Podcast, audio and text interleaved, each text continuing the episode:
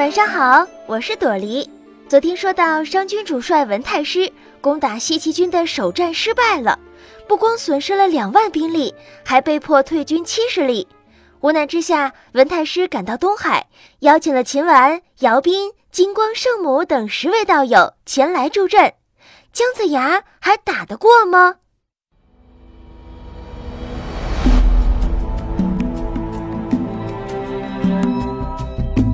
文太师将十位天军接到西岐，立即在西岐城外扎下了营寨，准备随时与姜子牙大战。这天，文太师设下酒宴，询问如何攻克姜子牙。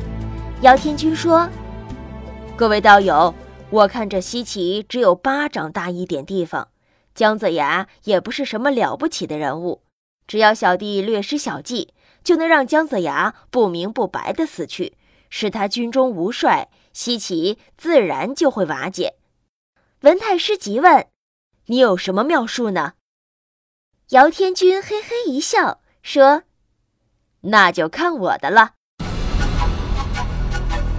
姚天军在落魄镇内筑起了一个土台，台上放一个香案，又扎了一个身上写着姜子牙的草人，在草人头上点燃三盏灯。叫做催魂灯，脚下点着七盏灯，叫做捉魂灯。姚天军披头散发，在台前一天三次念咒语，一连念了六七天。这天，姜子牙正在与几位大将商议军务，突然感到心中慌乱，精神恍惚，说起话来前言不搭后语，颠三倒四。大将们以为他累了，就送他回帐中休息。可是。姜子牙这一躺下，就再也没有力气起来了。原来是姚天军此时已经摄去了姜子牙的一魂四魄。过了二十多天，姜子牙只剩下一魂一魄了。接着，这一魂一魄也渐渐游离而去。姜子牙奄奄一息地躺在相府里，只剩下一丝丝气了。姜子牙的一魂一魄在空中飘飘荡荡，直往昆仑山飞去。这天，南极仙翁正在山腰采枝炼丹，忽然抬头看见姜子牙的魂魄飞来了，大吃一惊，慌忙飞身跳起，一把抓住了魂魄，装进葫芦里，交给了云霄洞的赤精子，让他快将姜子牙的魂魄送往西岐。赤精子到了西岐，对众将说：“大家不必惊慌。”等到三更时分，姜子牙就会起死回生的。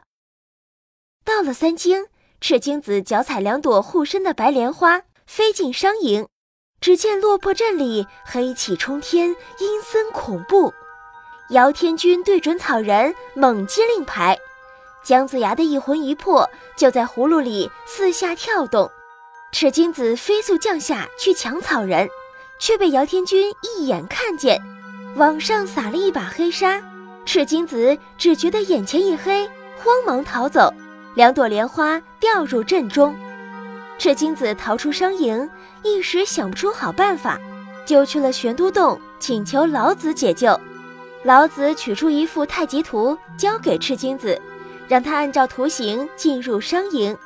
赤精子琢磨一番，到了第三天三更时分，赤精子又来到落魂镇上。